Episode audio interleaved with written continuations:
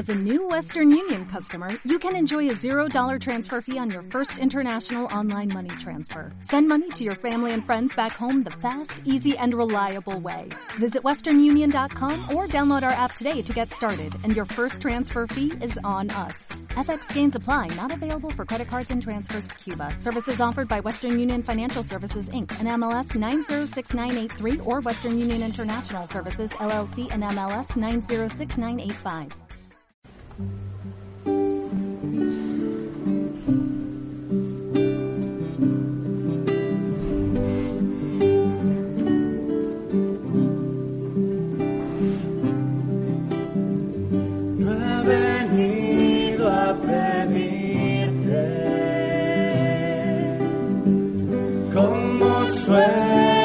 Señor. Si antes de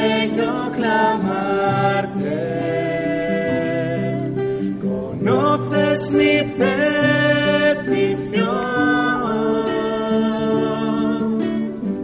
Solo quiero escucharte.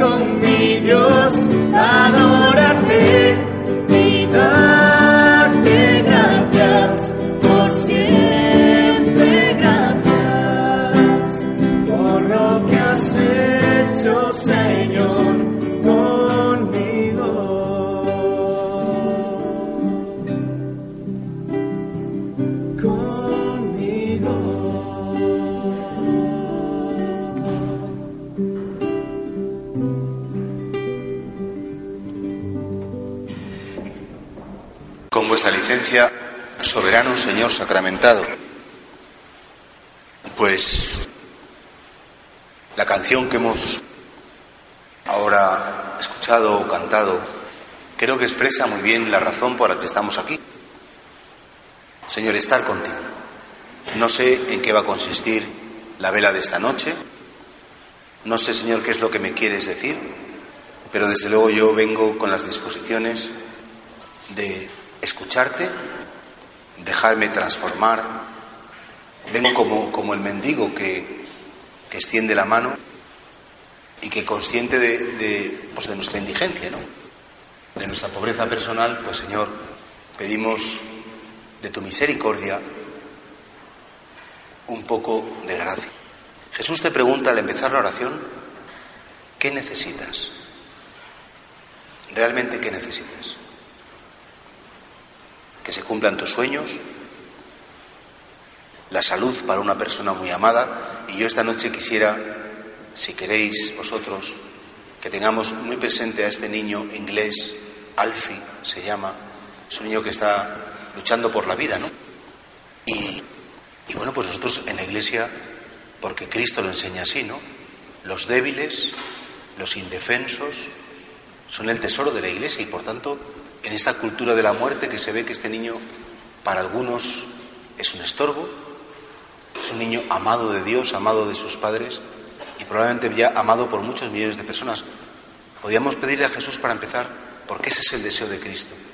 Señor, que, la oración por este niño que vamos a ofrecerte hoy, Alfie Evans, que está ante la vida y la muerte, le han desenchufado la respiración asistida y, el niño como un jabato es un niño con discapacidad, además, lo cual, pues doblemente querido del Señor, pues que, se instaure una cultura de la vida. Vivimos una sociedad en la que la debilidad se castiga, la debilidad se, se, se llena, pues es un espacio para que la gente como que sea cruel. Cuanto la gente conoce el más mínimo fallo, debilidad tuya, ¿verdad que te ha pasado? Te ataca, se burla, y por eso a veces vivimos todos tan esclavos de la imagen, tan esclavos de, dar el pego, y los cristianos por lo menos tenemos que, que defender, que vivir, que hacer real el Evangelio en el que el Señor ama a los más débiles, entre los cuales estamos nosotros. Hoy, entre muchos de los que estáis aquí, he visto que hay algún hermano nuestro del hogar de Norione, aquí en Pozuelo sabéis que tiene una casa maravillosa, en Posada de Asturias, en Posada de Llanes, Huelva. Ellos se dedican precisamente a cuidar personas con discapacidad. Un amor impresionante. Pues, Señor, te pedimos a comenzar la oración por este niño. Te pedimos porque se instaure la cultura de la vida y sobre todo sepamos gestionar la debilidad, mi propia debilidad, que no me castigue, que no me haga daño, mis propios defectos y por supuesto las debilidades de mi familia, de mis amigos, mis compañeros. Qué crueldad, ¿verdad? Aprovecharse de la debilidad. Y el Señor te pregunta, por tanto, otra vez, ¿y qué necesitas? Y a lo mejor le puedes decir, pues Señor, dame un corazón nuevo. Dame un corazón distinto al que he tenido hasta ahora. Porque voy muchas veces a mi bola, a mi interés, a lo que me apetece. Un corazón nuevo, Señor, es lo que necesito. No necesito más éxitos, no necesito triunfar, no necesito que todo me salga bien. Necesito un corazón nuevo. Necesito un nuevo modo de ser, un nuevo modo de, de mirar las cosas. Y eso, Señor, solo lo puede hacer el Espíritu Santo que tú, desde la custodia, tú regalas, tú envías. Nosotros creemos que tú en la Eucaristía estás vivo y resucitado, cuerpo, tu sangre, tu alma y tu divinidad. El nazareno que ha vencido la muerte ahora está en este altar delante de mí. Y además te agradece tanto que estés, te agradece tanto que un jueves por la noche, pues, pues que vez de otros planes alternativos, que estés aquí, estés aquí. ¿Qué necesitas? ¿La paz interior? ¿Necesitas conocer eh, esos secretos, esa sabiduría que te va a llevar a una profundidad y una vida con más contenido? Pues vamos a pedirle a Jesús, el Señor, que envíe su Espíritu Santo, que nos ilumine, que nos llene y que realmente este tiempo de oración sea un momento de encontrarnos. Cuando salgáis de aquí, esta noche, mañana, podéis decir, yo he estado con Jesucristo. he estado con Él, me he encontrado con Él. Vivo, resucitado, me he encontrado con Él y me ha dado parte de su nueva vida, parte de su nuevo corazón. Del Evangelio según San Juan, capítulo 15, versículos del 1 al 8. En aquel tiempo Jesús dijo a sus discípulos, Yo soy la verdadera vid y mi Padre es el labrador. A todo sarmiento que no da fruto, en mí lo arranca, y todo el que da fruto lo poda para que dé más fruto. Vosotros ya estáis limpios por la palabra que os he hablado. Permaneced en mí y yo en vosotros. Al Señor le gusta o le gustaba, cuando daba sus catequesis, utilizar comparaciones que la gente sencilla, la gente en aquel momento pues del campo, ¿no? podía entender muy bien. La vid, los sarmientos y esa savia, esa savia que, que vigoriza, que hace crecer que al final se convierte en fruto. Y el Padre, el viñador, el labrador, que hará la tierra. Y claro, en este primer momento comentar la palabra, a mí siempre me ha llamado la atención, lo comparto con vosotros, que el Padre lleva las tijeras de podar. A todo aquel que da fruto lo poda para que dé más fruto. Que le vaya mal a los malos, pues todavía es algo eh, razonable, ¿no? Oye, tú te lo has buscado, en la culpa llevas la penitencia, dice el refrán. Que le vaya mal a los buenos es lo que realmente nunca acabamos de comprender. Hay como una especie de lotería de la vida y a veces puede haber temporadas que nos da la impresión que nos ha tocado la bola negra siempre y que el padre lleva la tijera y que el padre poda y una rama que aparentemente era buena, que prometía, pues esa rama es cortada. No sé, pero yo creo que la oración siempre está bien como el, el, darnos cuenta, pues que el Padre, como buen viñador, no ha permitido que en tu vida haya todo lo que te hubiera gustado. Más salud, más hermanos, más capacidad de trabajo, más serenidad o más paz para encajar las cosas. Sí, a veces el Señor como, y ya no te digo nada cuando el Señor permite, esas podas ya son tan duras que, que afectan a personas queridas que no están con nosotros. ¿Sí? ¿Por qué a la gente buena a veces le va pues mal? Porque claro, ese esquema de el castigo de Dios, todavía hay gente, fijaos, hay gente mayor que me dice, ¿qué pecados tendré yo para que me pase todo esto? Como diciendo, ¿de qué me estará castigando Dios? eh, olvídate. El castigo, dice Isaías, el profeta Isaías dice, el castigo que nosotros merecimos cayó sobre, el siervo, sobre Jesús, y sus heridas nos han curado. Eso quiere decir que cuando tú en la vida te enfrentas con el misterio del sufrimiento, de la carencia, de esa poda, es para que des más fruto. Es decir, para que tu corazón se dilate, para que tu corazón sea capaz de más y ese fruto sea más abundante que el que ibas a dar si te fuera todo bien.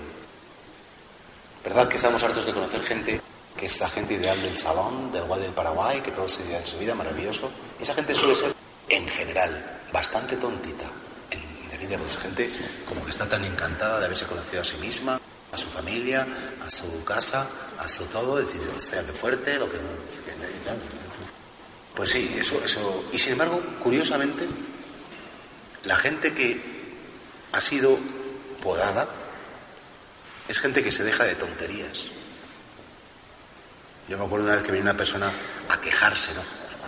Y al final le dije, mira, te quejas de nada, no tienes razón.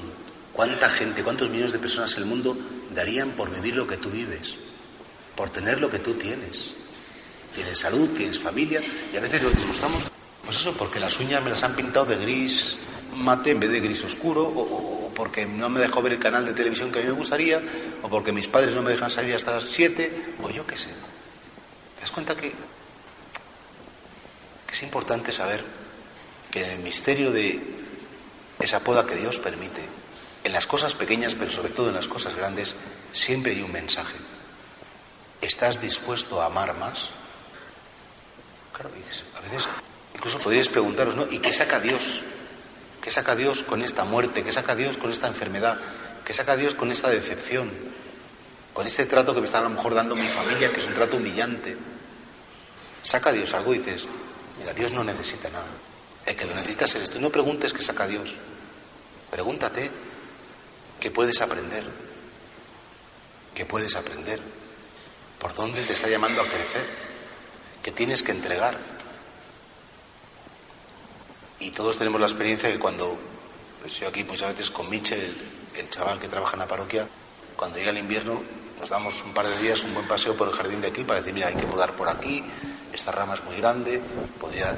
Y, pues damos un buen repaso a todo lo que creemos que puede crecer y lo que no podas no crece. Al final se queda enano. Habla con Jesús y pregúntale, Señor, ¿tú por dónde has dirigido las tijeras? ¿De qué has querido que yo esté privado en la vida? Sé que no has querido mi dolor, no lo quieres, faltaría más, pero lo has permitido. Y por tanto, enséñame qué me quieres decir. Todo lo que pasa en la vida tiene un significado, todo tiene un sentido. Y precisamente el cristiano es aquel que busca un sentido a todas las cosas, incluso a las más absurdas, incluso a las más negativas y a las positivas también. Y por tanto, en este primer tramo, Señor, te pedimos pues que borres de nuestro corazón ese modo de ser que se nos puede meter como un poco superficial, frívolo, ese modo de pensar que solo soy feliz si todo me va bien, si me río, si disfruto, si, si tengo éxito, incluso si tengo mucha paz interior, ¿no? Que, que, Dios a veces permite incluso hasta que perdamos la paz interior. Jesús decía, ahora mi alma está agitada. Es una cosa que dijo a los judíos unos días antes de su pasión. Y lo pasaban mal por dentro también. Y, y eso que Jesús es perfecto hombre, además de perfecto Dios. Por tanto, a veces estar agitado, tener tormentas interiores, tener inseguridad, es la escuela en la que Dios quiere enseñarte lo más importante de la vida, la sabiduría divina, que no es la sabiduría de los hombres. Por eso Él es la vid, nosotros somos los sarmientos, el Padre es el, el labrador. Al sarmiento que no da fruto, por supuesto, el que no quiere dar fruto, pues mira, tú te lo pierdes, ¿no? Pero el que da fruto, lo poda para que fruto más abundante. Permaneced en mí, yo en vosotros. Como el sarmiento no puede dar fruto por sí si no permanece en la vid, así tampoco si no permanecéis en mí. Yo soy la vid, vosotros los sarmientos. El que permanece en mí y yo en él, ese da fruto abundante, porque sin mí no podéis hacer nada. La verdad es que esta última frase del Señor es bastante clarita y bastante aparentemente radical. Sin mí no podéis hacer nada. A veces, no sé si lo has pensado, ¿no? Que Dios nos mantiene en la existencia. Yo fui llamado a la vida por Él, pero cada átomo de mi cuerpo, cada célula de mi cuerpo, cada, cada de mi cuerpo y de mi dimensión espiritual está mantenida en la existencia por el amor de Dios. Esto que os he dicho muchas veces, Tomás de Aquino, Santo Tomás, dice, si Dios nos dejara de amar un solo instante, pasaríamos a la nada, dejaríamos de existir, porque lo que nos mantiene en la existencia es que somos amados por el Señor en nuestra corporalidad, en nuestra psicología, en nuestra afectividad, por supuesto, y también en nuestra espiritualidad. Sin mí no podéis hacer nada. Si te levantas por la mañana, si eres capaz de, pues eso, de, arreglarte, ofrecer tus obras, dar los buenos días, salir a trabajar, si eres capaz de, aceptar los defectos de una persona, de superarte cada día, si eres capaz de llorar, y de reír, todo es porque Dios está contigo. Jesús insiste, lo dice tantas veces, permaneced, permaneced en mí, no os marchéis de mí. El que permanece es el que se queda. Claro, y qué lejos. lo más triste es que teniendo un Dios que habita dentro de nosotros, como que constantemente queremos salir de nosotros mismos. La gente vive por fuera. Estamos deseando siempre tener experiencias, oír nuevas canciones, leer o, ver nuevos programas de series, partidos de fútbol, vestidos, trajes, fiestas. Ahora que viene el puente este famoso aquí en Madrid, por lo menos que es tan largo, la gente tiene planes. Todo eso está muy bien, pero no mires tanto fuera y mira quién te mantiene en la vida. Mira dentro de ti. Esa savia. ¿Cuántas veces hemos experimentado, yo por lo menos, ¿no? me supongo que vosotros también, cuando la vida de repente te pega un quiebro, ¿no? te dan una noticia que cambia tu vida, pues que tú no puedes nada. Que realmente todo lo que soy, todo lo que hago, todo lo que pienso, todo lo que deseo, es porque Dios está ahí. Permaneced en mí, porque sin mí es que no podéis hacer nada. Y esto es bonito saber que hasta cada latido de mi corazón, cada latido de mi corazón, se ha dado porque el Señor lo ha querido. E incluso nos mantiene en la vida cuando nos equivocamos, cuando cometemos pecados, no importa. Es el Dios que nos dice, es bueno para mí que tú existas, es bueno para mí. Y por eso, y vuelvo al caso de este niño, Alfie Evans, ¿no? A lo mejor para los médicos les costará mucho dinero mantenerlo en vida, a lo mejor para una sociedad que cree que los incapaces, los discapacitados, son un estorbo. Sin embargo, qué bonito como esos padres están luchando porque dicen, no es que este niño, es, su existencia es un regalo para nosotros. Esto, esto, cuando tú, en esta oración o cuando quieras, ¿no? Señor, ¿qué piensas de mí? ¿Qué deseas de mí? ¿Cuál es la verdad que me define? El Señor te dirá, la verdad que te define es que yo te llamé a la vida, la verdad que te define es que yo estoy en ti y tú tienes que estar en mí. Aprende a permanecer en mí.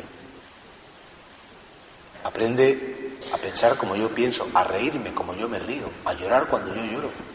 Si en definitiva, ahora el Papa Francisco, que ha sacado esta exhortación, ¿no? Exultate, alegraos, gozad, Papa nos habla de la santidad, más con el idioma del Papa Francisco que es tan sencillo, ¿no? Y tan, tan claro y tan fácil para todos, ¿no?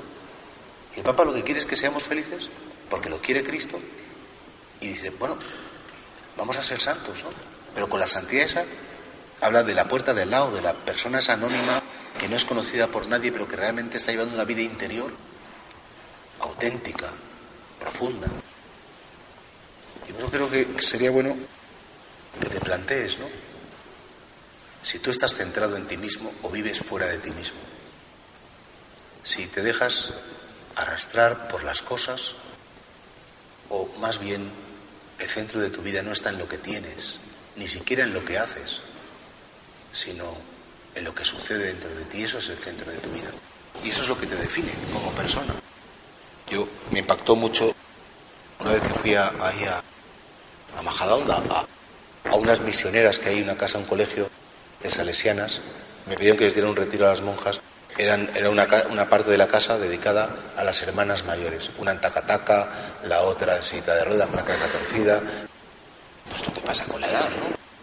Entonces me acuerdo que hablé con una y me decía, oye padre, es que yo he estado tantos años en África, he estado haciendo misiones, me, me contó parte de su vida tan bonita, la verdad había dedicado siempre los demás. Dice, ahora soy un trasto inútil. Ahora no sirvo para nada. Y digo, ¿cómo que un trasto inútil? Un trasto inútil nunca. El tesoro más grande que Dios tiene en la tierra. Un trasto inútil nunca. ¿Tú crees que te defines por lo que has hecho? ¿O te defines por lo que has amado? Y ahora nadie te impide amar. Nadie te impide que tu corazón, con tus deseos, llegue muy lejos. Permaneced en mí, porque sin mí no podéis hacer nada. Sin mí nada de nada. Yo creo que, en el fondo, cada uno que lo diga como quiera, ¿no? Es decir, Jesús, yo te necesito. Te necesito absolutamente, lo tengo que reconocer. cuando me olvido de ti, cuando voy a mi bola, cuando voy por mi cuenta, casi siempre me equivoco. De hecho, pues el Papa también habla de ese pelagianismo que a veces hay dentro de la Iglesia, de esa gente que cree que con sus propias fuerzas puede hacer todo.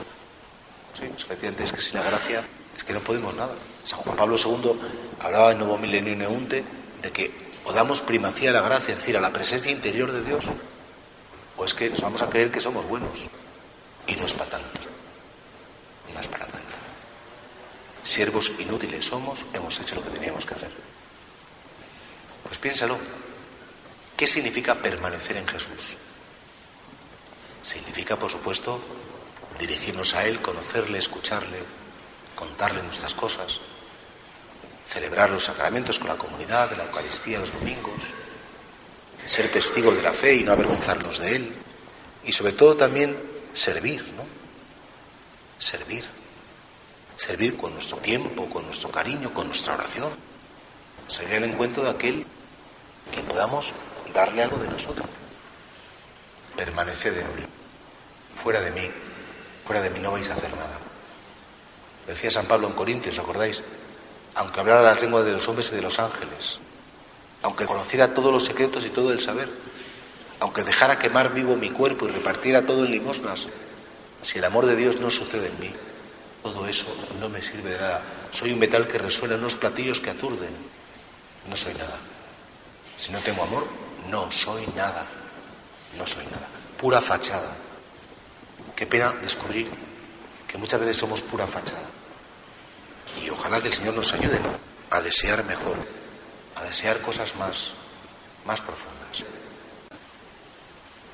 Al que no permanece en mí lo tiran fuera, como el sarmiento, y se seca. Luego los recogen y los echan al fuego y arden. Si permanecéis en mí y mis palabras permanecen en vosotros, pedid lo que deseáis y se realizará. Con esto recibe gloria mi Padre, con que deis fruto abundante. Así seréis discípulos míos. Fijaos lo que dice Jesús, con esto recibe gloria mi Padre, con que deis fruto abundante. Lo decía ya San Ireneo hace mucho tiempo.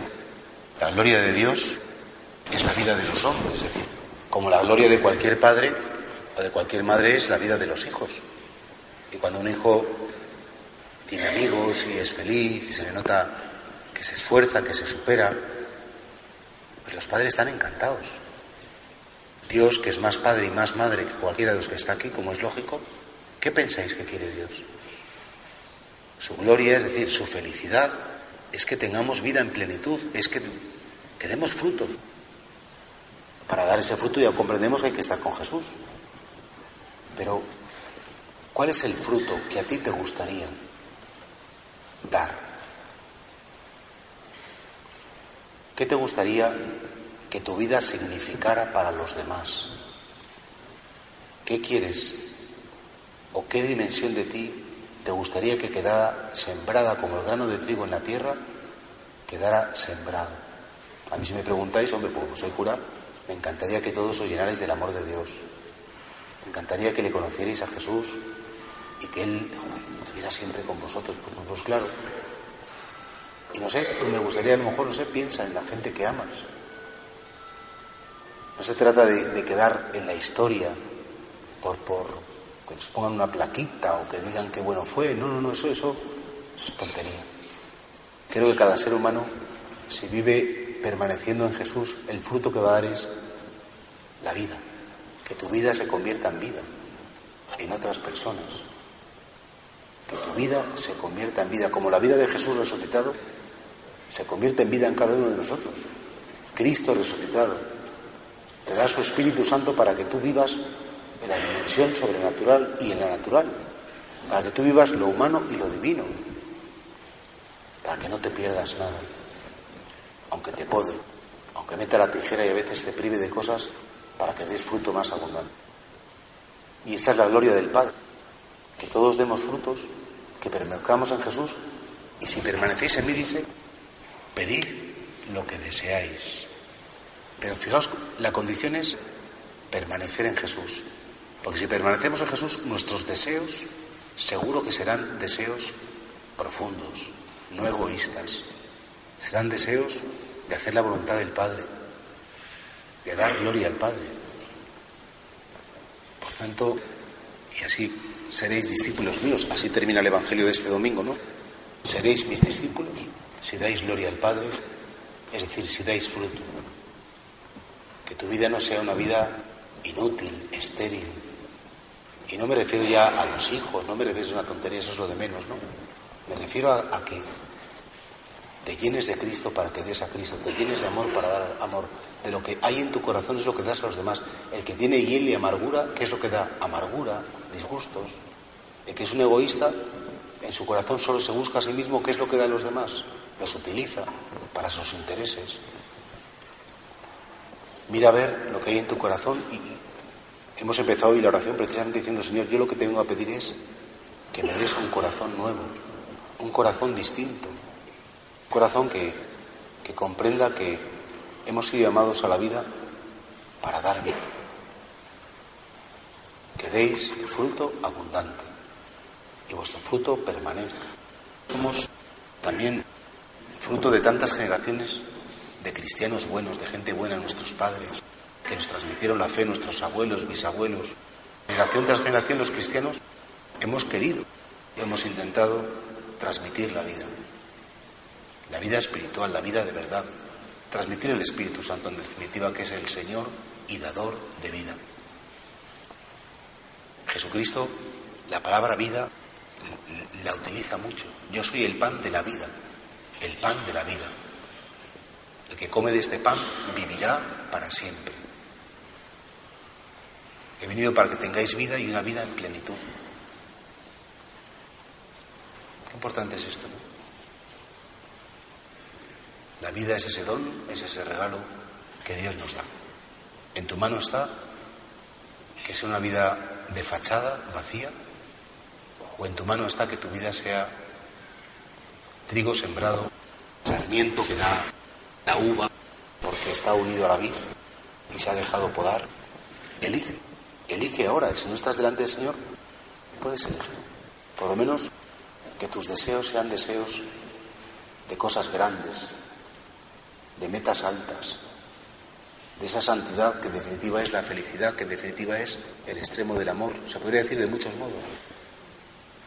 Pero si has venido esta noche aquí, Jesús te quiere decir eso. Con esto recibe gloria a mi Padre, con que estés dispuesto a dar fruto. Piénsalo delante de Jesús, que está aquí delante de ti, y toma una decisión.